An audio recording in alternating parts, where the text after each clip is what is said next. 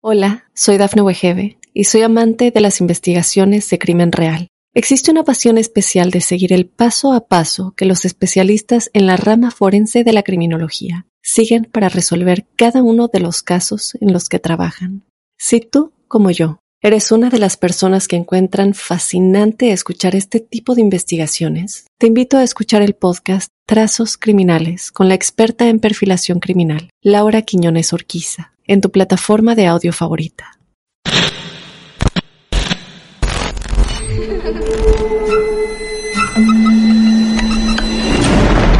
Los seres vacíos nos observan. Hasta hoy se registran muchos reportes de actividad paranormal en él. Veo cosas que no puedo explicar. Hay alguien sentado en esa silla.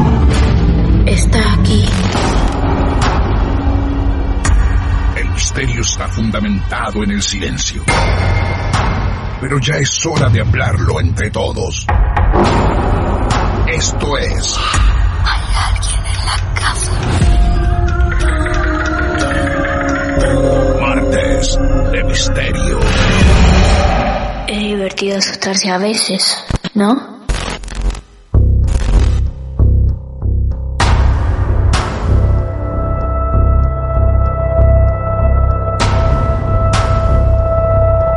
Bienvenidos, bienvenidas.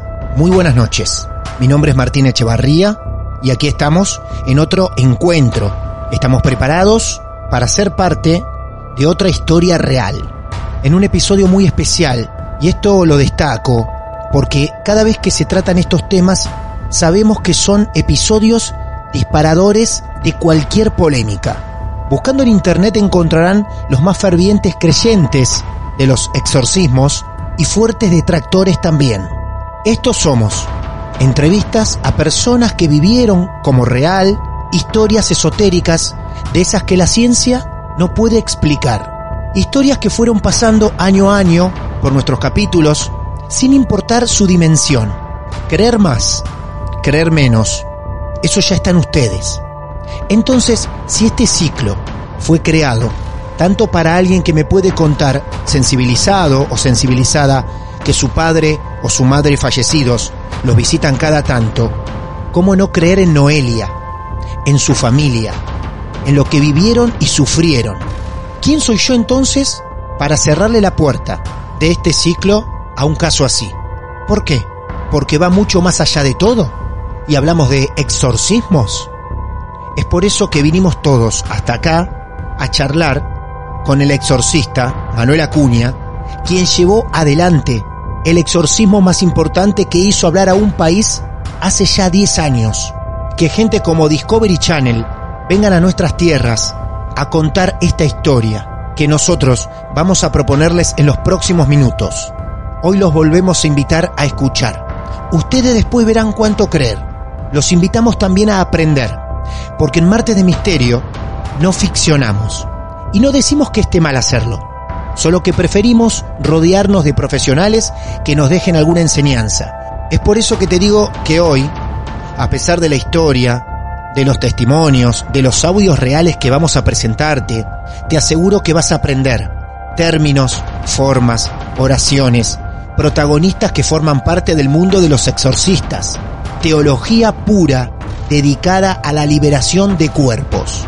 Se hablará de espíritus, de Dios, de Jesucristo, de rezos, de almas y energías, de cosas que todo el tiempo tratamos y que seguramente en alguna de ellas crees.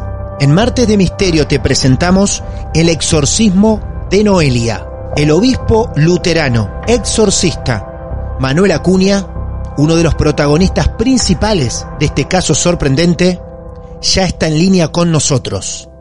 Manuel Acuña, bienvenido, un honor recibirlo nuevamente. ¿Cómo le va Manuel? ¿Qué tal? Pero mil gracias Martín, muy honrado, pero sobre todo las cosas, muy feliz de retomar estos contactos tan bellos, tan lindos. Felicitaciones por todo lo que estás haciendo, con la repercusión merecida, por la seriedad con que tratás cada tema, Martín. Muchas gracias, muchas gracias Manuel. Vamos a asombrarnos bastante, teníamos esta cita pendiente, pero también vamos a aprender. Estamos dispuestos a esto, Manuel, ¿eh? Muchísimas gracias y ciertamente está pendiente y vamos a cumplir la palabra con todos, con toda la gente preciosa que sigue tu ciclo. Entonces vamos a cumplir la palabra con la impresionante y sorprendente historia de tres espíritus. Esto después, recuerden, les voy a decir dónde lo pueden ver porque se hizo, como les contaba, un documental referido al padre Manuel y a este caso en particular. Y después también te vamos a estar contando el libro que ya lanzó Manuel Acuña, que incluye esta historia, pero incluye mucho más. ¿Cómo empieza todo esto, Manuel? En verdad, esta es una historia para compartir con todos los amigos de impresionante repercusión y relieve. Estamos en el año 2010. Una joven de 15 años de edad que viene a la celebración de la misa en la pequeña parroquia de Santos Lugares buscando solución con su mamá y con su papá, una solución que no, les, no estaba siendo este, dando con ninguna clase de diagnóstico médico, no estaba siendo resuelta por la medicina convencional, esto quiero ah, decir, sí. aunque algunos habían, de, claro, algunos habían determinado, Martín, que tenía anorexia nerviosa, hasta situaciones que habían estigmatizado a la familia porque en la escuela presentaba problemas este, de conducta, problemas con visiones, sí, visiones dije, visiones en la escuela, en el mm. aula, que le acompañaban, sonidos, todos se alteran en, en la escuela también en función de esta jovencita para tratar de ayudarla y la estigmatización familiar comienza a ser una de las posibles respuestas. ¿Estaría sufriendo violencia en su familia? ¿Habría alguna situación de la vida, ¿no es cierto, Martín? de la vida familiar que, que en ese momento fuera determinante para que la conducta de la niña se expresara de este modo. Bueno, toda esa carga emocional más la estigmatización social, porque ¿quién puede, quién puede decir que la explicación está en el mundo sobrenatural? Para nada. Entonces lo primero que aparece es esta, esta situación de la jovencita en una familia normal, común, amorosa, donde había también otros dos hermanos menores que ella, compartiendo ahí en, su hogar. Wow, claro. Alarmados, alteradísimos por las manifestaciones que mostraba su hermanita, hasta que el padre Martín, el padre, intuye una presencia en la vida de la hija y comienza a hablar con esa presencia. Ah, el padre. El padre en la casa, antes de irlo a ver a usted, toma las riendas y empieza a hablar con algo que tendría la hija en el cuerpo. Exactamente. Y esto es poco difundido. Sí. Y comienza a mantener diálogos con esa, con esa presencia, que era la de una niña, una pequeña niña, más chiquitita que su hija una niña de 10 años comienza a conversar en el, por la voz de esta niña de 15 y allí, a través de su voz, se conecta con este papá. El cuadro familiar se completa con la abuela, que vivía con ellos también. Una abuela que, muy eh, preocupada por la vida de su nieta, la ve que abre las canillas del baño abre las canillas de la cocina y se para delante del agua que corre como ahogándose, ahogándose como quien está sumergida en el agua y no puede salir. Datos y detalles que van a ser muy importantes a la hora de tratar a esta jovencita. Qué bárbaro, la presentación de esa familia es impactante, los hermanitos ahí con ella, la ciencia que no puede explicar lo que le está pasando en sus ataques, en sus locuras, el padre llegando a una desesperación de decir, voy a probar de hablar porque creo que mi hija tiene algo en el cuerpo que no es natural, que es sobrenatural. La abuela viendo esto, el panorama es terrible. Ahora entiendo cómo llegan desesperados a, hacia usted, ¿no? Exactamente, Martín. Llegan así, desesperados.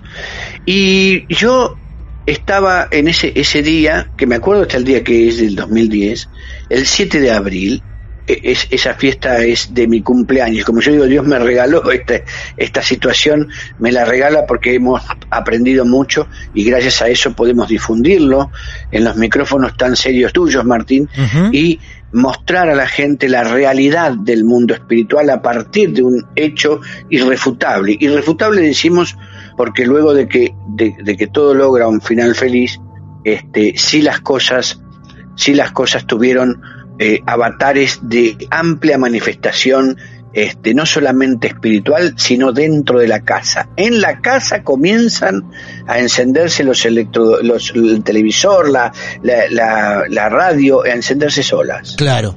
Esto pasa y es real, porque también me ha sucedido en otras circunstancias en la curación de las casas. En lo que la gente le llama curación de las casas, nosotros le llamamos ritual de exorcismo de una casa atormentada, Ah. donde se utiliza el ritual toledano. ¿eh? Pero hay algo particular que sucede.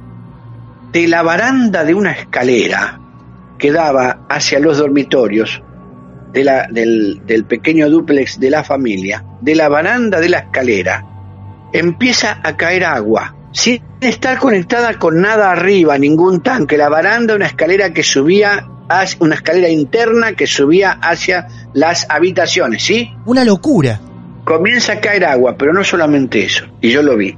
El agua cae por la baranda y abajo en el piso señala la letra A.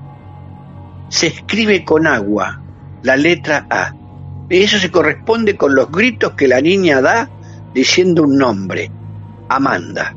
Ah, eso es un dato impresionante. Ella se llama, repetimos, Noelia. Ella se llama Noelia. En los gritos de ataques de desesperación, cuando estos se le presentaban a Noelia, ella gritaba Amanda. Amanda, exactamente. Y Amanda era uno de estos espíritus que ahora sí podemos aclararlo, se corresponden con los espíritus de muertos. Porque algunos discuten la posesión de muertos. Algunos. Ajá. Otros exorcistas no. Nosotros confirmamos que los muertos pueden poseer por casos de brujería o por casos de este, ataduras en la tierra, que fue el caso de Amanda. Ahora voy a ir al detalle, pero primero lo que la gente necesita conocer es el evento familiar en el que está incluida la, toda, toda, toda la familia en esta tragedia espiritual. Cuando la joven llega a la iglesia y yo escucho desde la sacristía los gritos que se habían producido allí, era por una manifestación que ella estaba teniendo en el templo. Vuelvo a repetir, una niña de 15 años, delgadita, sin mayor fuerza, 42 kilos. En ese momento estaba, cuando yo entro a la iglesia, alarmado por esos gritos, estaba siendo sostenida por ocho personas. Ocho personas. Con 42 kilos, ¿eh? Mm, Nada más. lo que pesaba internamente esa mujer, increíble. Exacto. Increíble. Exacto. Y allí en ese instante apelo a todo lo que conocía, porque son mis inicios en la vida del exorcismo, apelo a todo lo que conocía para rezar sobre la niña lo que yo ya veía era una manifestación espiritual, una posesión. Sus ojos oscurecidos, su grito desesperado y luego, eh, durante la oración, perdón, la expresión clarísima de la jovencita que dice, somos tres. Uh, Somos tres. Hicieron falta varios exorcismos, porque la situación de la niña era muy comprometida también por la fragilidad de su físico y lo que terminó en ese exorcismo inicial siguió en otros supervisado por una doctora Ah, adentro del, del, del exorcismo, ¿no?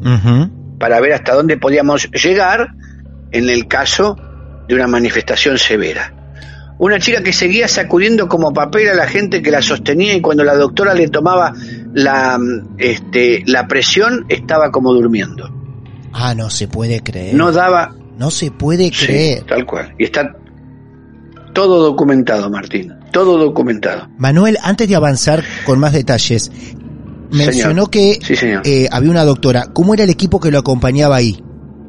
Bueno, en ese momento la doctora varios este, auxiliares, lo que yo en ese momento consideraba auxiliares exorcísticos, que luego cuando apareció la escuela de exorcismos como un objetivo inicial en la Argentina, la escuela de exorcismo Bagrio Póntico, Sí.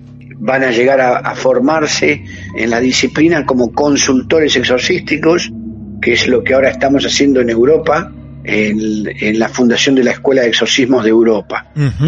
Estamos entrenando profesionalmente personas que sepan distinguir el hecho paranormal del hecho espiritual, de lo sobrenatural y de lo psíquico, porque muchas veces puede ser que haya algo que tenga que ver con un, con un brote eh, que requiera la presencia de un, de un profesional de la salud mental. Claro. Y Claro. nosotros tenemos en el equipo psicólogos, psiquiatras y también este médicos. Muy bien. Eh, muy no te olvides, Martín, vos, vos ya sabés, claro, hay que, hay que, nunca, nunca fuera del tema de la salud, todo el mundo consultando a su doctor, ¿no? Esto, por eso yo le pregunté Pero- qué equipo tenía armado ese día. Porque esto para Sí. nosotros, Sí, como lo tomamos con mucha responsabilidad y seriedad, para nosotros es muy importante que ese Sí. detalle, que quizá para ustedes es normal, para un montón de personas no, y se imaginan el momento de la chica llegando, revolviendo su cuerpo y usted recibiéndola Claro, solamente. No.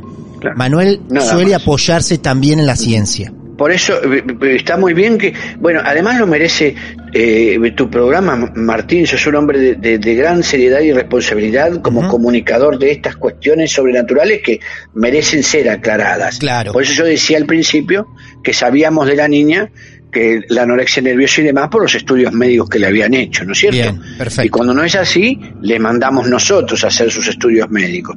El libro, el primer libro, Ritual de Exorcismos, que es una compilación de oraciones eficaces del mundo cristiano en las diversas tradiciones desde el principio, ¿no? Eh, lo que nos permite tomar cuenta que ya había rituales de curación de casas, por ejemplo, escritos cristianas, hablo, escritos en el año 500. Ujú. Muy interesante. Todo ese, ese libro, Ritual de Exorcismos, este, fue presentado en la Sociedad Argentina de Escritores en 2015 por dos psiquiatras. Fue el único libro, entiendo yo, de toda América Latina de esta materia presentada por profesionales de la salud mental. Y eso también está en el YouTube, la presentación de ese libro y las y, y la y el discurso de los dos de los dos profesionales Bien. ¿eh? que estuvieron allí presentes para presentar el trabajo. O sea, siempre hay que manejarse con la seriedad del caso y con la gravedad que supone una manifestación que puede ser comprendida desde varias aristas, sea la psicológica, la psiquiátrica y la sobrenatural. Aquí todo combinaba, Martín. Está, en esta en esta niña había este desconcierto de parte de la medicina, más allá del tema de lo que decían que tenía una anorexia nerviosa, que al final no era tal porque después pues, comió perfectamente bien, pero sobre todo porque esa manifestación se estaba dando también en la familia, en, este- en estos eventos paranormales que se veían en la casa, el encendido de los aparatos, reitero, el agua que corría por la, por la baranda de la escalera y también en alguna foto con su hermanita menor, donde la hermanita menor no tenía su rostro, sino otro rostro desdibujado. ¿La hermana, la hermana de ella? La hermana de ella aparece en una foto que le sacan a ella con un rostro desdibujado. En esa, en esa, eso no significaba que su hermanita estuviera posesa ni nada por el estilo, sino que significaba que más cerca que su hermana se encontraba Amanda. Claro. En este momento de la charla, Manuel, quiero hacer una pequeña pausa. Porque si a los que están escuchando esto ya les parece sorprendente, hay mucho más, lógico. Tenemos testimonios de Noelia, de su madre, de su padre. Declaraciones que hicieron hace ya casi 10 años a distintos medios argentinos contando su caso, sus vivencias. Sí, vas a escuchar la vocecita tan pequeña de aquella Noelia con solo 15 años contando todo lo que padeció. Atención a los detalles que ella misma te cuenta. Atención cuando menciona el nombre de los tres espíritus. Atención cuando habla del agua. Su padre contando cómo fue perdiendo de peso. Su madre también destacando marcas que ella iba teniendo en el cuerpo. Todas ellas provocadas por el espíritu que cargaba. Son un par de minutos en los que te pido que estés muy atento y atenta a lo que vamos a pasar. Un gran hallazgo de producción de nuestros martes de misterio. A los 14 años yo ya empecé a sentirme mal. Que mis compañeros le contaron a mi mamá que, que yo hacía cosas raras en el aula. Cuando llevaba al hermano le decía, no, ¿y qué te pasa? Me quiero ir, mamá, me quiero ir, me quiero ir. Y ahí me enteré que ella en, en, su aula veía un angelito, me habían contado, y caminaba de un lado a otro. Y se le internó con 37 kilos en el, su bizarreta para recuperarla de la baja, del bajo peso, queriéndola tratar de una anorexia, en donde nadie pudo determinar, porque no se privaba de cuando tenía hambre de poder comer. Lo que pasa que esto que estaba adentro la hacía vomitar. Después veía que, que a la nena, yo entraba al baño y en la, en la bañadera estaba llena de agua, lo veía yo, ¿no? Y ella ahogándose, la nena, pidiéndome ayuda a mí. Yo estaba, por ejemplo, llorando en el baño porque me sentía mal y veía que ella me daba la mano para que la ayude. Y era horrible la cara, horrible, horrible. ¿Y cómo se llamaban? Eh, Sada, Amanda y, y Ximena, con X. ¿Y hablaban con vos? No, no, pero yo las veía. Y cuando la mujer esta le tocaba, que la agarraba de los tobillos. Sí, me tocó acá una vez y me quedó la mano, la mano marcada. Aunque no lo creas. Tenía... Te quedaron los dedos rojos de Amanda marcados. De la mamá. De, de, Sada. De Sada. Me decía, mamá, me quema, me quema. Yo, no, no hay nadie. Y yo que no, no lo puedo, no, todavía no lo puedo entender ni ahora. Y tenía las manos marcadas una cosa terrible. Entonces ahí empezó a bajar en cuatro patas de la cama, a subir, a chorrear baba, hacía cosas rarísimas y se golpeaba la cabeza al piso, hablaba en ese idioma raro y escribía otra vez con lo de las muñecas, hacía así y se golpeaba tum tum, pero con todo, yo no la podía parar. Era como que yo quería hacer una laguna, algo de agua. ¿Y tiene una explicación lo del agua? Eh, Amanda murió ahogada o mitad de la cara era Noelia y mitad de la cara no, o el pelo de un costado se veía negro y el otro se veía con reflejos como lo tiene. Porque el espíritu tenía el pelo negro, lacio. Negro, lacio, sí. Largo. Largo, largo. Hola, soy Dafne Wegebe y soy amante de las investigaciones de crimen real. Existe una pasión especial de seguir el paso a paso que los especialistas en la rama forense de la criminología siguen para resolver cada uno de los casos en los que trabajan. Si tú como yo, ¿eres una de las personas que encuentran fascinante escuchar este tipo de investigaciones? Te invito a escuchar el podcast Trazos Criminales con la experta en perfilación criminal, Laura Quiñones Orquiza, en tu plataforma de audio favorita. Esto que pasaba, como te decía, era la pequeña Noelia hablando de los espíritus, de esas presencias que veía, de la relación de Amanda con el agua. Y ya te vas a enterar por qué las voces de su madre y de su padre, en aquel momento desesperados por no saber qué le estaba pasando a su hija. Y un exorcista, un obispo, Manuel Acuña, que está charlando con nosotros y que nos va contando en detalle lo que recuerda de aquel momento increíble. Manuel pasó por más de 1200 exorcismos. Llevó adelante charlas clínicas. Participó, por ejemplo, de cumbres de exorcistas en el Vaticano llevó todo este conocimiento del que nos vamos a aprovechar ahora mismo por toda Europa. Manuel, ¿cómo sigue esta historia? Avancemos. Ahora nos toca el relato para todos los amigos. Cuando se despliega el primer exorcismo logramos apartar a quien era la hermanita de Amanda, porque los otros dos espíritus allí, las dos figuras espirituales que están allí son la de una hermana de Amanda y la de la propia madre. ¿Qué sucedió en esta situación? ¿Qué es esto? ¿Un espíritu puede arrastrar a otro? ¿Un espíritu puede ser engañado por el diablo de modo de quedar fuera de la luz y como espíritu errante se abrocha a alguna vida y luego atrae la vida de los seres queridos que sobrevivieron? Las preguntas que estoy haciendo son respondidas por el caso de Amanda, ¿eh? de este espíritu. Son respondidas. ¿Por qué?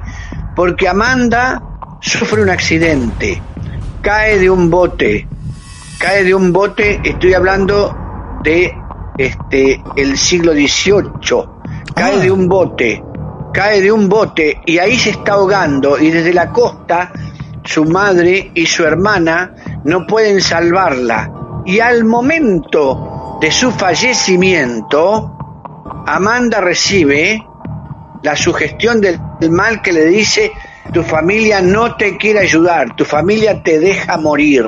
Ah, no, por Dios. Por Dios. Y se aparta de la luz. Esto es.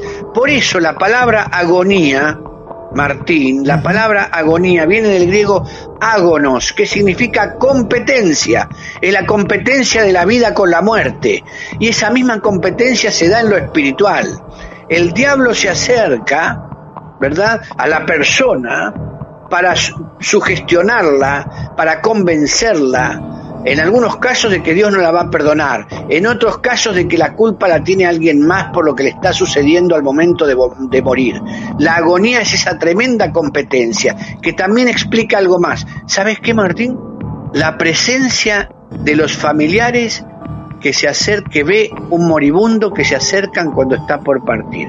Los familiares que vienen a defenderlo de la eh, oscuridad y de la sombra que propone al agonizante el, el, diablo para llevarlo hacia la luz. Por eso se ve una luz y los familiares que acompañan no están en ese camino de la luz, en ese túnel.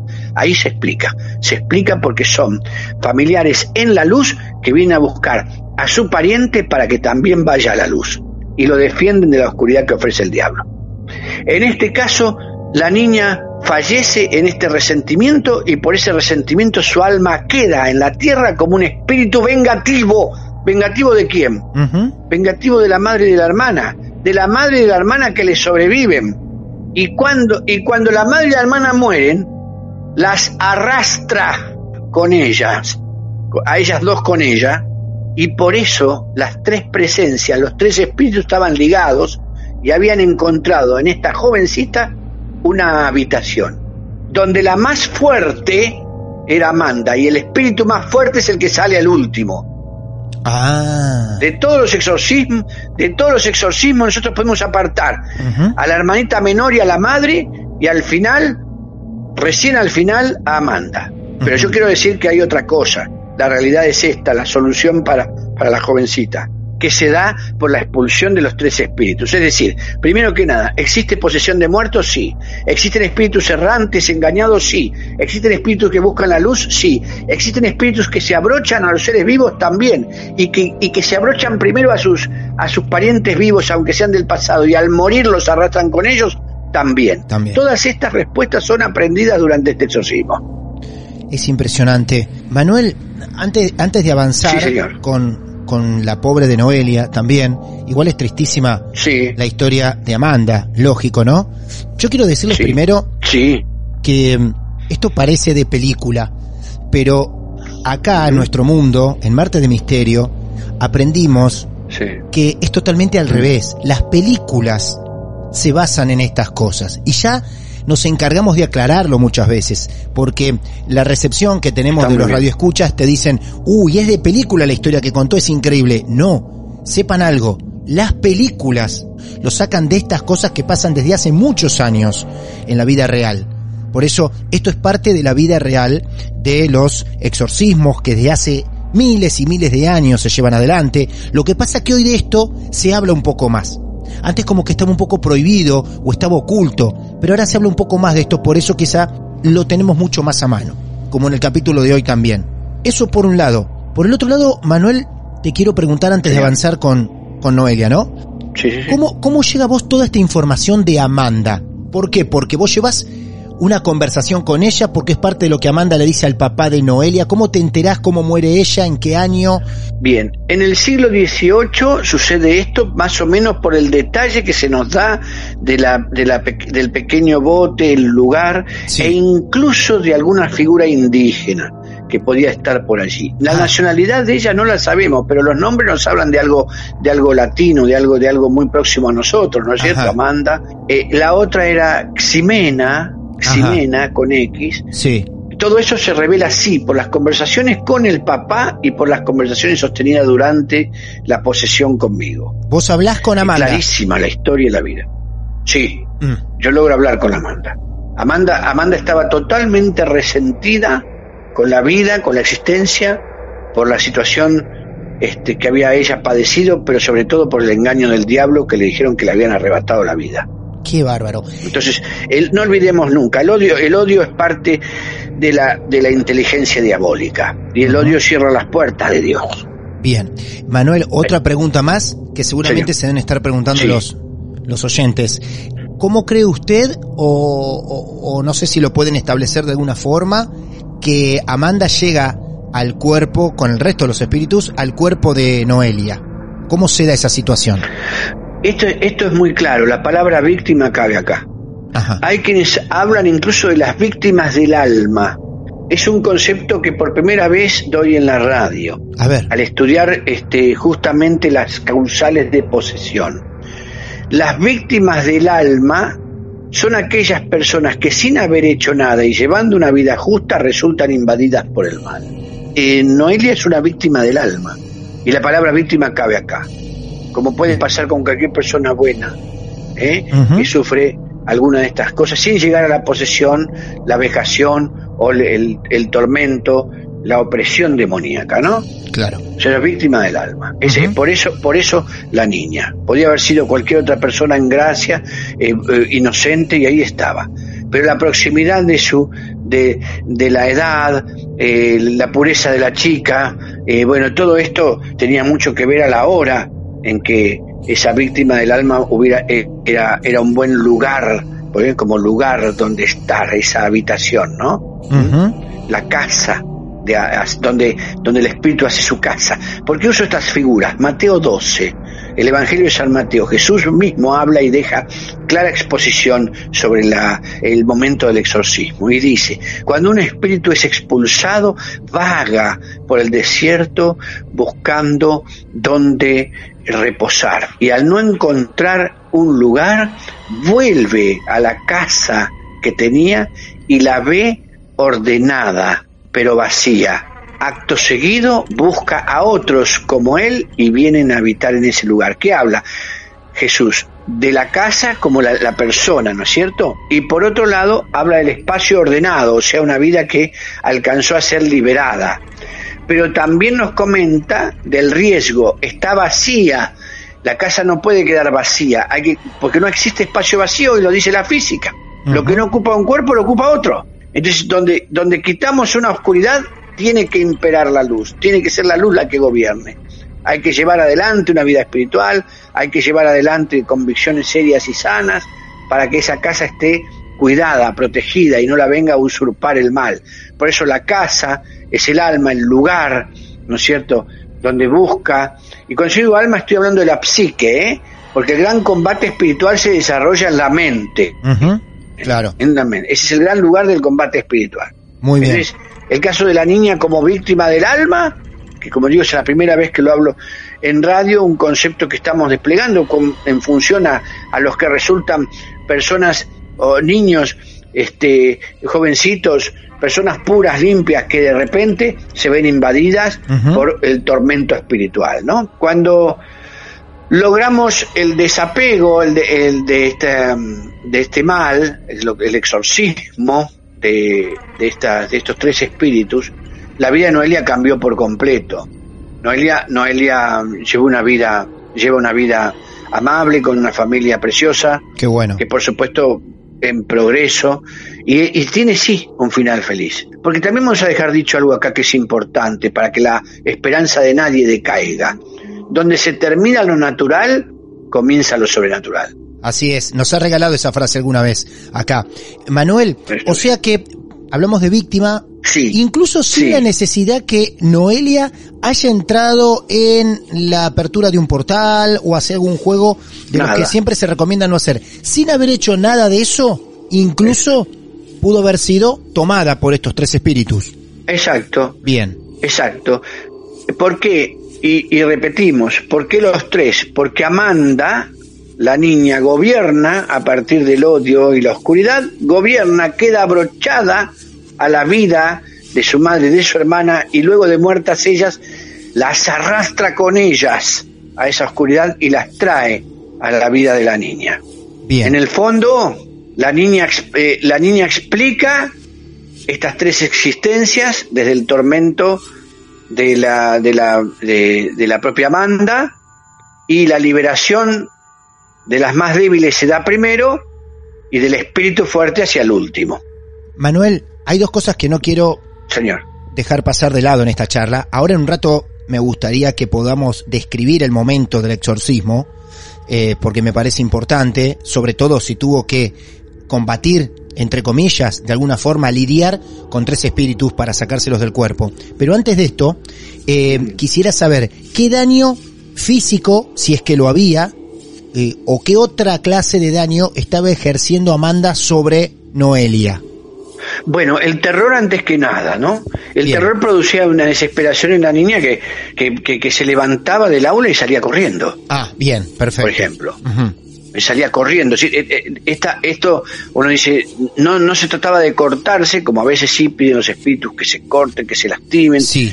No, sino de, de este terror que ocasionaba en ella. el, el, no poder dormir, el no poder dormir, que ya la alimentación, por la cual eh, diagnosticada la anorexia que no era tal, la alimentación había de la niña y otra cosa que físicamente se manifestaba era el ahogo, el ahogo completo, el ahogo de quien se está justamente eh, hundiendo en las aguas y no va a poder respirar, ¿no? Eso es, eso eh, era, era notable, cómo jadeaba delante de la canilla abierta, ¿no? Bien, el detalle, de que había sido ella. El detalle de la abuela que contó hace unos minutos y decía, atención que esto no es menor, abría las canillas y se ahogaba en el agua de las canillas. Exacto, exacto. Qué impresionante, qué bárbaro. Y se, y se ahogaba, y se ahogaba, físicamente estaba sufriendo todo eso, ¿no? Claro, claro, y así llega la familia desesperada entonces, retomamos todo, en medio de algunos conceptos como nos gusta dar, y ahí está frente a usted. Usted le encuentra, tiene su equipo, tiene su doctora, la gente que lo asiste. Bien, el exorcismo, como decimos, llevó varias fases. En la primera de ellas, que fue la de la iglesia, toda la gente estaba acompañando con la oración mientras estábamos haciendo los conjuros debidos y que ordena la iglesia para estos casos y logramos tranquilizar a la niña y, expulsar a la madre. Pero nos quedaba la hermanita y nos quedaba Amanda.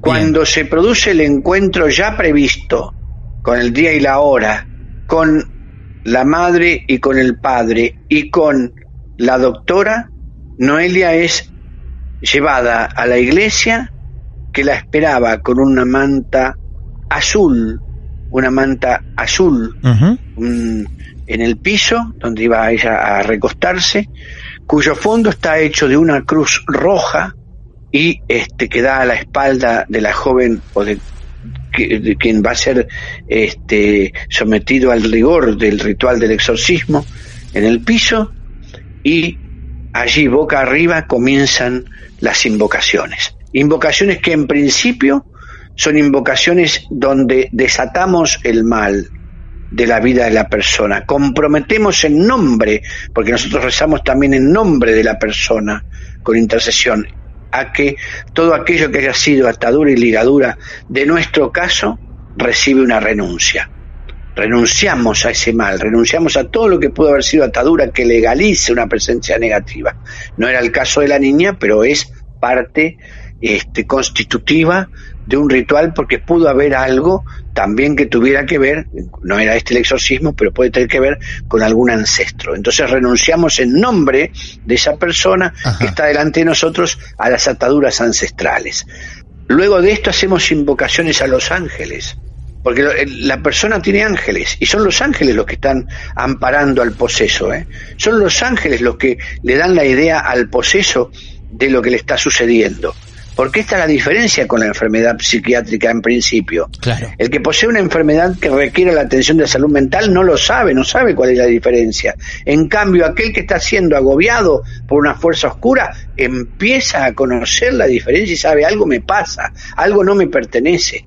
Y en este caso también los ángeles del papá le estaban avisando al papá para que pudiera tomar una intervención espiritual sobre la vida de la niña y ver que allí estaba la respuesta y que ahí iba a estar también la solución. ¿Eh? Por eso a los ángeles los invocamos, invocamos a todos los ángeles en principio, a los nueve coros celestiales, a San Miguel Arcángel que dirige y precede a todos los ángeles, querubines, serafines, principados, potestades, virtudes, tronos, a todos los ángeles puede convocar San Miguel. Convocamos a San Miguel Arcángel, atraemos hacia nosotros toda esa fuerza espiritual y luego de eso comienzan las oraciones con el ritmo del exorcismo que ya suponen el Salmo 91 y grandes invocaciones que piden a Dios que nos utilice a nosotros para ser Él quien haga el exorcismo. Hay que decir esto, ¿eh? todo esto que estamos hablando es para la gloria de Dios. Es Dios el que hace el exorcismo, es Dios el que trabaja, el exorcista le prestará su voz y la caridad de los hermanos que acompañan también, pero el que hace la gran labor es el que tiene toda la majestad en el cielo, en la tierra y debajo de ella. ¿Cuáles son las características del exorcismo para una persona en particular? Las frases o palabras que más hagan manifestarse al demonio en cuestión o a los espíritus de muertos. Es decir, hay palabras que de repente detonan con furia a un, a un espíritu de muerto o a un demonio. Y esas palabras son las que hay que repetir. Para eso el exorcista tiene que estar muy atento a cuál es esa palabra o esa frase. A mí se me ha dado en la vida de, de exorcista, se me ha dado la oportunidad de, de, reconocer frases que resultan de gran carga, eh, peso, eh, con un ardor fuertísimo sobre los demonios, ¿eh? que es el conjuro vete a lugares secos y oscuros. Eso en el caso de los demonios, vete a lugares secos y oscuros. Tu sede es el desierto, tu habitación es la serpiente. Esto en el caso de los conjuros a los demonios. Pero quiero decir una cosa, estábamos ante espíritus de muerto.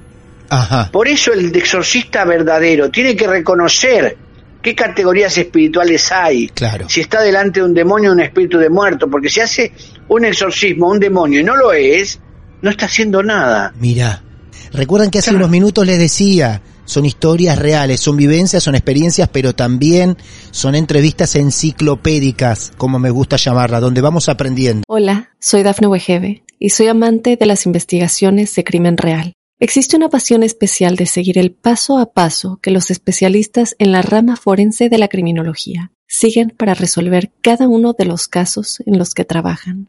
Si tú, como yo, ¿Eres una de las personas que encuentran fascinante escuchar este tipo de investigaciones? Te invito a escuchar el podcast Trazos Criminales con la experta en perfilación criminal, Laura Quiñones Orquiza, en tu plataforma de audio favorita.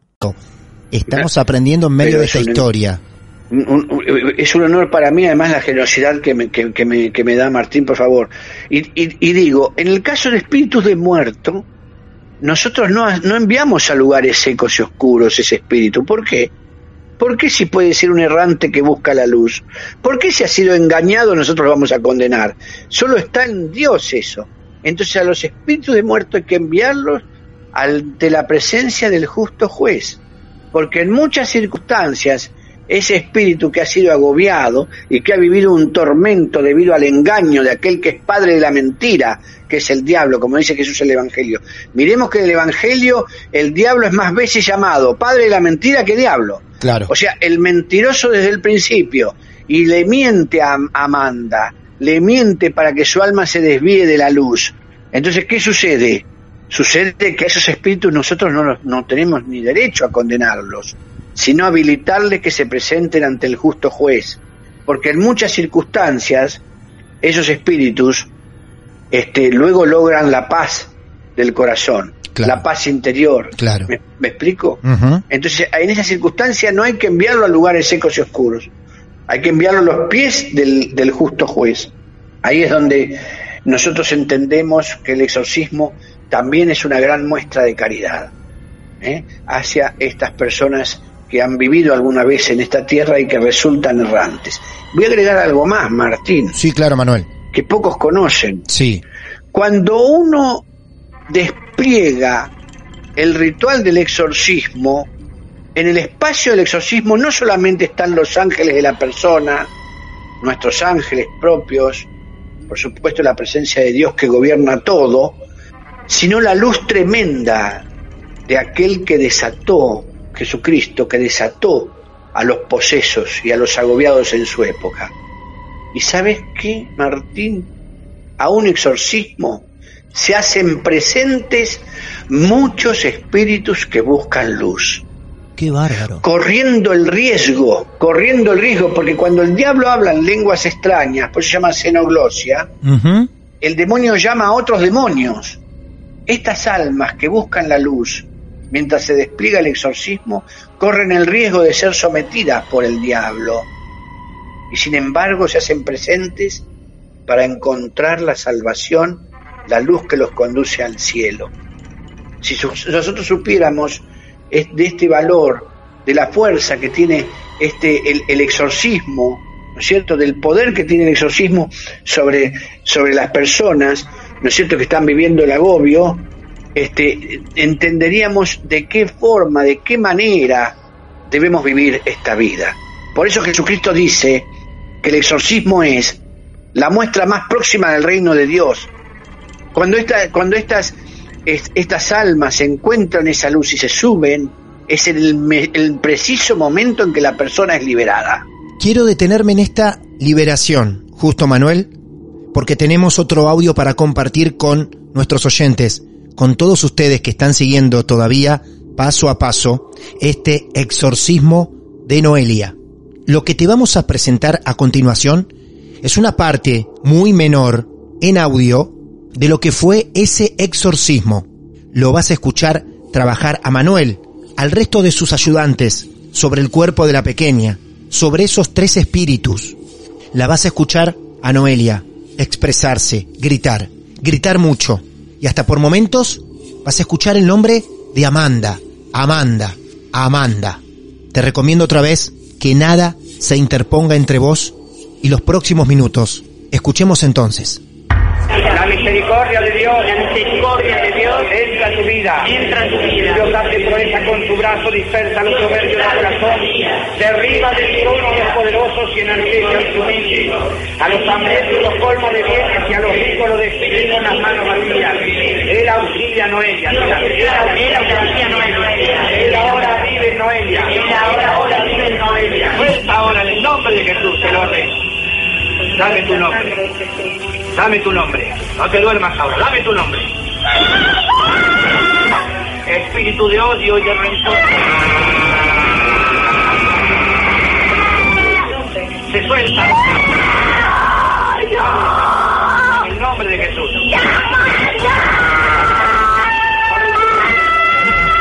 Sale ya.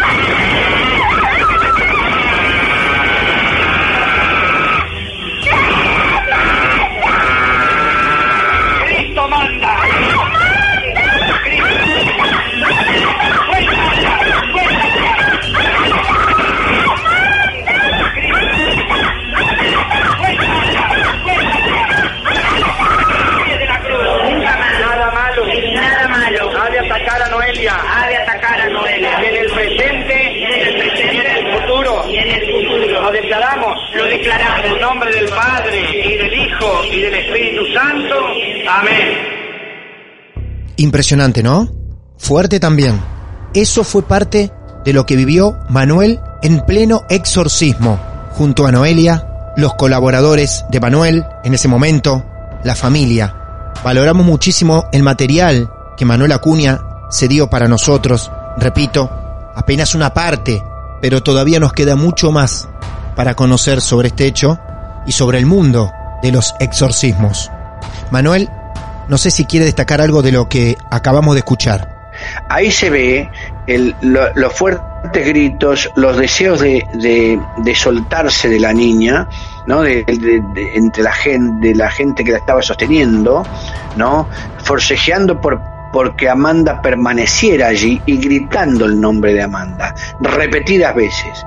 Lo, gritaba, Amanda, Amanda, Amanda, lo gritaba con fuerza. Y ahí estaba. En, esa resistencia física se corresponde con la etapa que llamamos, o fase que llamamos choque.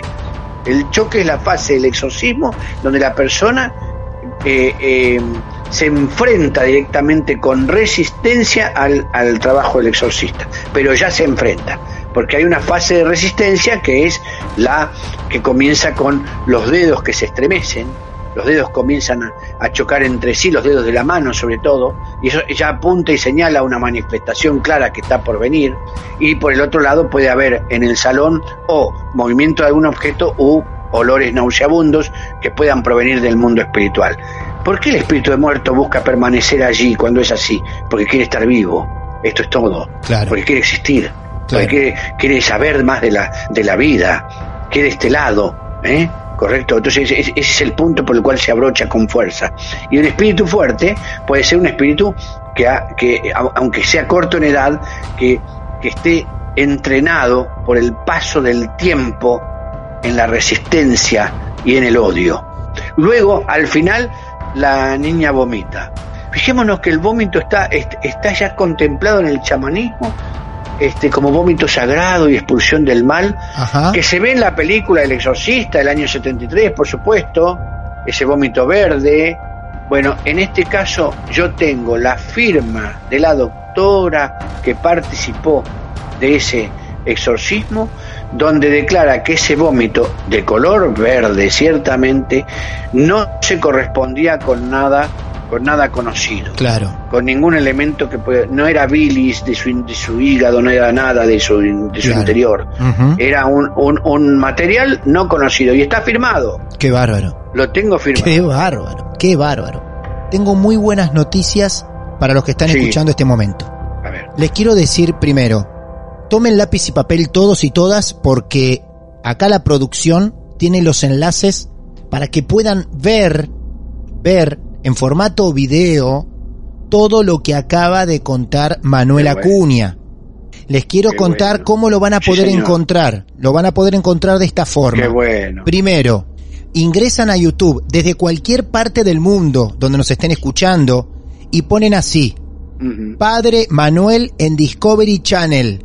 Allí te vas a encontrar con el documental que Discovery Channel hizo con este caso, que está ficcionado está ficcionado por un Manuel Acuña muy, un actor muy elegante. Son de estos informes, producciones como la de Discovery, saca de la vida real y la ficciona, tanto como cuando habla de asesinatos, como cuando habla de cualquier otro caso del mundo.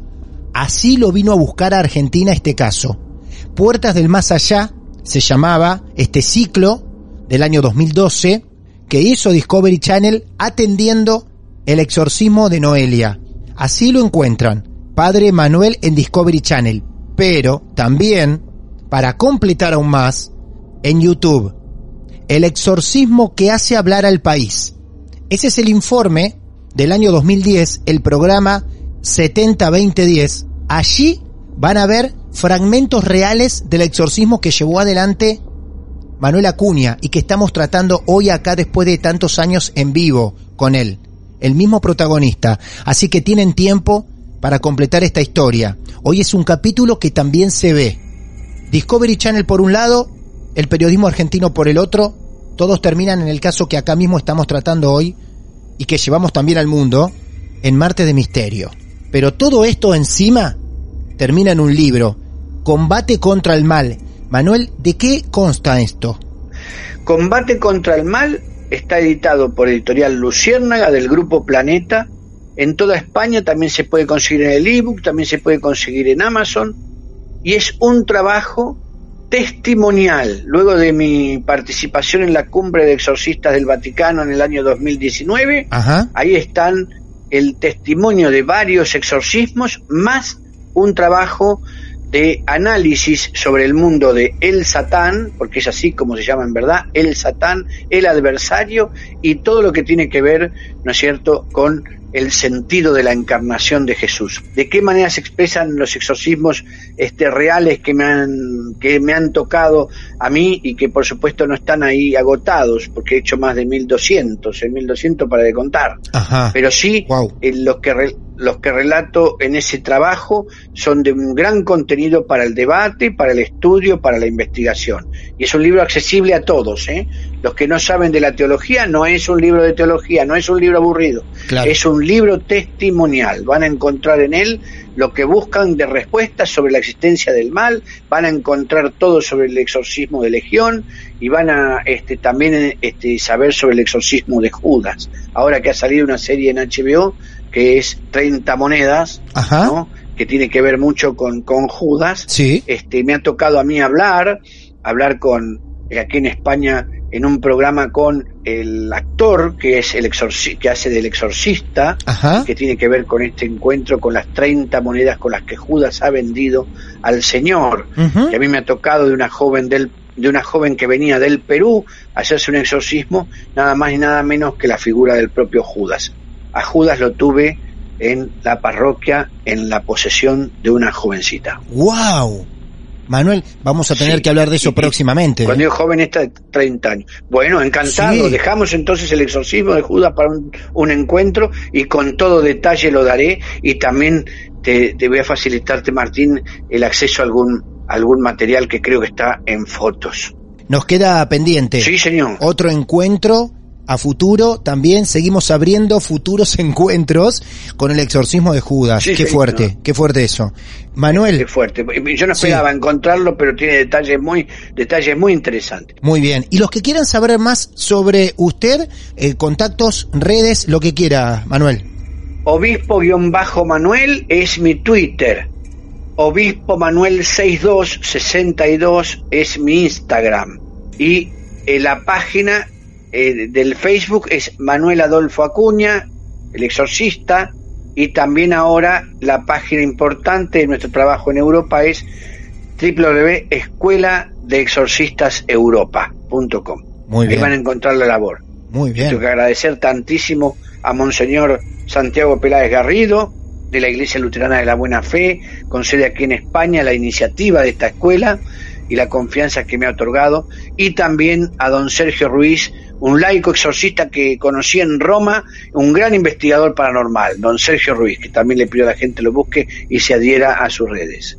Manuel, muchas gracias por enseñarnos, por sorprendernos. Siempre es un placer cruzarlo en alguna charla. Muchísimas gracias, Manuel.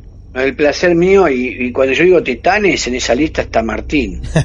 Porque Martín es un titán del tema en la seriedad, en el respeto, en la bonomía, en el espíritu abierto y, y- y siempre bien dispuesto a llevar adelante las cosas más eh, serias en la materia de lo paranormal, lo espiritual y lo sobrenatural. Así que de verdad, Martín, un titán y el honor es mío entonces. Que el Señor los bendiga, los proteja, los guarde, los llene de luz, abra todos sus caminos y que San Miguel Arcángel, aquel que es el exorcista invisible que expulsó a Lucifer del cielo, atraiga para todos la salud física, espiritual y emocional, la paz del corazón, la prosperidad, la abundancia, la armonía en la familia y la felicidad en todas sus formas. En el nombre del Padre, del Hijo y del Espíritu Santo. Amén y amén. Se los anticipé, ¿no? Hasta terminamos con un rezo. ¿Quién de todos ustedes alguna vez no ha rezado? A lo que sea. ¿Quién no ha pedido un milagro, un favor, mirando al cielo, hacia alguna parte, a una figura, en cemento, en cerámica, en un dibujo, en una estampita? De esto se trata, de creer en lo que ustedes consideren, pero respetar al próximo, porque aquí se habló de Dios, de Jesucristo, del diablo, de almas y de energías. Estos somos en Marte de Misterio, un club de amigos que se reúne a escuchar. A partir de ahora, el debate es todo de ustedes. Creer más, creer menos. Nosotros venimos con todo el respeto a presentarles el caso y siempre tratando de respaldarnos en un profesional. Espero que lo hayan disfrutado y si algunos de ustedes tienen su caso real para contarnos, también te esperamos. Podés contactarnos en nuestras redes sociales, arroba Marte de Misterio en Instagram, en Twitter, en Facebook, o nos mandás un correo privado, martedemisterio arroba gmail.com. Sobre el final, vamos a repetir los audios que compartimos en medio de la charla con Manuel Acuña. Ahora que ya sabes la historia completa, puedas detectar algunos detalles más de lo que vivió la familia por aquel entonces. Cerramos así otro capítulo más en Martes de Misterio. Los esperamos en el próximo. Mi nombre es Martín Echevarría y el final con Noelia y su familia. A los 14 años yo ya empecé a sentirme mal. Que mis compañeros le contaron a mi mamá que, que yo hacía cosas raras en el aula. Cuando llevaba al hermano le decía, no, ¿y qué te pasa? Me quiero ir, mamá, me quiero ir, me quiero ir. Y ahí me enteré que ella en, en, en su aula veía un angelito, me habían contado, y caminaba de un lado a otro. y se le internó con 37 kilos en el Subizarreta para recuperarla de la baja, del bajo peso, queriéndola tratar de una anorexia, en donde nadie pudo determinar, porque no se privaba de cuando tenía hambre de poder comer. Lo que pasa que esto que estaba adentro la hacía vomitar Después veía que, que a la nena, yo entraba al baño y en la, en la bañadera estaba llena de agua, lo veía yo, ¿no? Y ella ahogándose, la nena, pidiéndome ayuda a mí. yo estaba, por ejemplo, llorando en el baño porque me sentía mal y veía que ella me daba la mano para que la ayude. Y era horrible la cara, horrible, horrible. ¿Y cómo se llamaban? Eh, Sada, Amanda y, y Ximena, con X. ¿Y hablaban con vos? No, no, pero yo las veía. Y cuando la mujer esta le tocaba, que le agarraba los tobillos, Sí, me tocó acá una vez y me quedó la mano, la mano marcada. aunque no lo creas. Te Tenía quedaron los dedos rojos de Amanda marcados. De la mamá. de, eh, de Sara. De Sada. Me decía, mamá, me quema, me quema. Yo, no, no hay nadie. Yo que no, no lo podía, no, todavía no lo puedo entender ni ahora. Y tenía las manos marcadas. Una cosa terrible. Entonces ahí empezó a bajar en cuatro patas de la cama, a subir, a chorrear baba, hacía ah, cosas rarísimas. Y se golpeaba la cabeza al piso, hablaba en ese idioma raro y escribía otra vez con lo de las muñecas. Hacía así y se golpeaba tum tum, pero con todo. y Yo no la podía parar. Era como que yo quería hacer una laguna, algo de agua. ¿Y tiene una explicación lo del agua? Y Amanda murió ahogada. O mitad de la cara era Noelia y mitad de la cara no, o el pelo de un costado se veía negro y el otro se veía con reflejos como lo tiene. Porque el espíritu tenía el pelo negro, lacio, Negro, lacio, sí. largo. Largo, largo. La misericordia de Dios, la misericordia de Dios entra en tu vida. Entra en tu vida. Dios hace proeza con tu brazo, dispersa los soberbios del corazón. Derriba del trono a los poderosos y enaltece su mente. A los hambrientos los colma de bienes y a los ricos los despide con las manos vacías. Él auxilia a Noelia. Él auxilia a Noelia. Él ahora vive en Noelia. Él ahora, ahora vive en Noelia. Suelta ahora en el nombre de Jesús, te lo ordeno. Dame tu nombre. Dame tu nombre. No te duermas ahora. Dame tu nombre. Espíritu de odio y de rencor. Se suelta. El nombre de Jesús.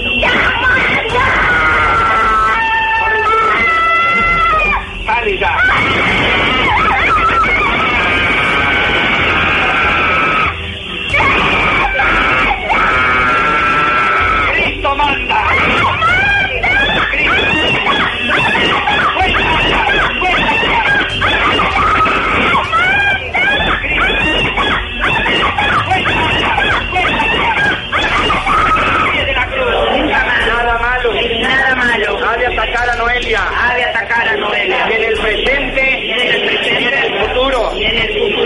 Declaramos. Lo declaramos. En el nombre del Padre y del Hijo y del Espíritu Santo.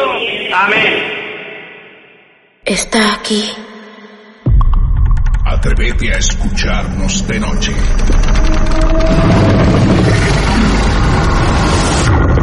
Martes de Misterio. Hola, soy Dafne Wegebe y soy amante de las investigaciones de crimen real. Existe una pasión especial de seguir el paso a paso que los especialistas en la rama forense de la criminología siguen para resolver cada uno de los casos en los que trabajan. Si tú, como yo, eres una de las personas que encuentran fascinante escuchar este tipo de investigaciones, te invito a escuchar el podcast Trazos Criminales con la experta en perfilación criminal, Laura Quiñones Orquiza, en tu plataforma de audio favorita.